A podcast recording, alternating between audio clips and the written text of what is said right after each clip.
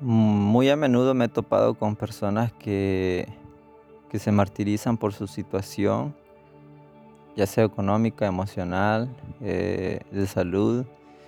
Tratan la forma de, de sentirse como el patito feo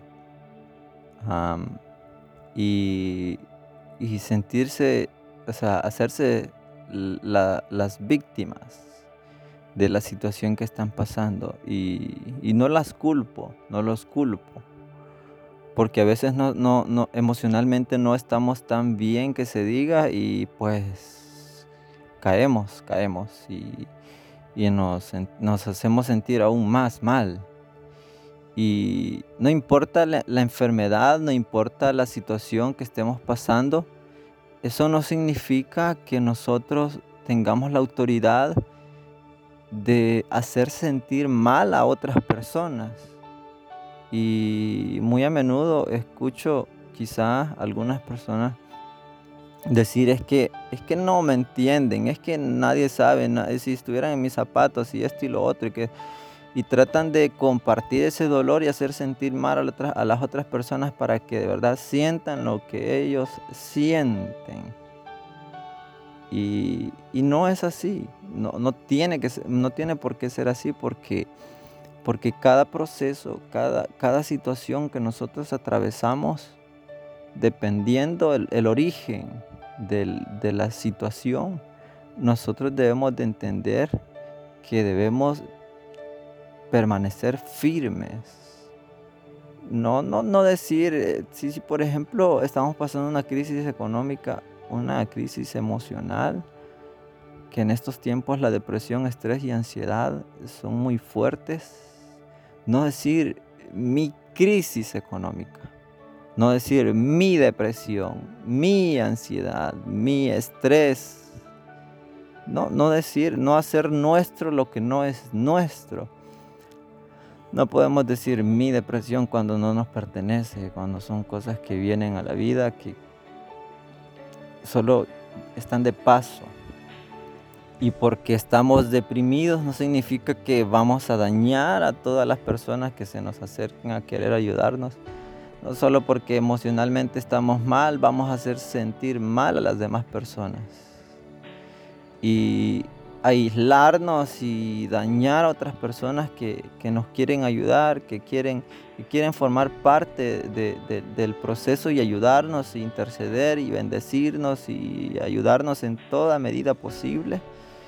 Pero como que nos encerramos en esa burbuja de, de víctima, en donde pensamos que somos los únicos que estamos atravesando una situación difícil, una situación crítica. Y, es muy importante que entendamos que no somos los únicos. Hay gente que inclusive está peor que nosotros. Y pero, pero eso no nos da la autoridad para que nosotros hagamos sentir mal a las demás, que nos creamos especiales porque estamos en medio de un proceso y que nadie más entiende lo que estamos pasando. Claro que va a haber más de una persona que va a entender lo que nosotros estamos atravesando, lo que nosotros sentimos. Y si no le damos entrada a otras personas a nuestras vidas, en medio de una crisis, en medio de una enfermedad o una situación difícil, si no les damos la oportunidad de poder ayudarnos, nunca vamos a poder salir de ahí. Y si salimos de esa, no vamos a salir bien, vamos a salir dañados, vamos a salir ah, sin ningún conocimiento de lo que es el aprendizaje de cada proceso. Y es así, es así. No, no, no estamos conscientes de lo que hacemos y decimos cuando pensamos en nosotros mismos, en, en que nadie me entiende, nadie me quiere y que estoy acá y que no sé qué y que no sé cuándo. Hay alguien que sí nos entiende y es Jesús. Él nos prometió y dijo, ¿verdad? Cuando le dio órdenes a sus discípulos, ¿verdad? De, de predicar y de ir por todos lados, les dijo yo voy a estar con ustedes hasta el último día. Hasta el último día Él va a estar con nosotros acá en la tierra.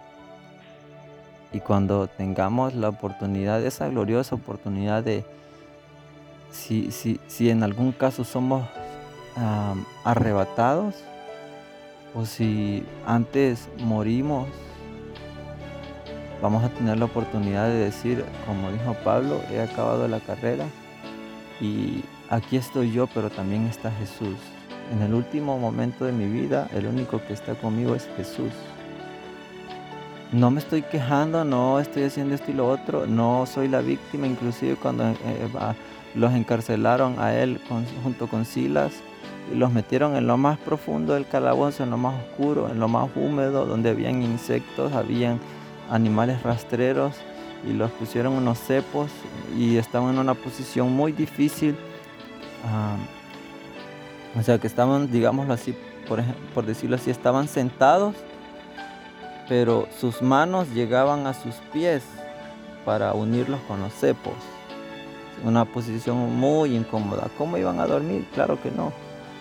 Y lo que hicieron ellos fue cantar, alabar al Señor en medio de la situación.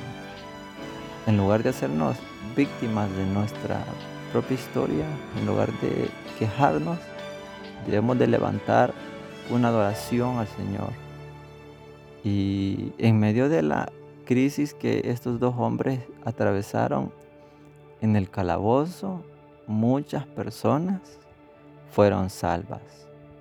En medio de lo que nosotros estemos pasando, muchas personas pueden ser libradas de algún momento difícil, de alguna crisis, de alguna catástrofe, de la perdición. Estamos para bendecir, no para esperar bendición solo para nosotros. Yo estoy, yo estoy muy mal, enfermo, y, yo quiero que Dios me bendiga a mí, que Dios trate solamente conmigo. Podemos estar postrados en cama, muy enfermos.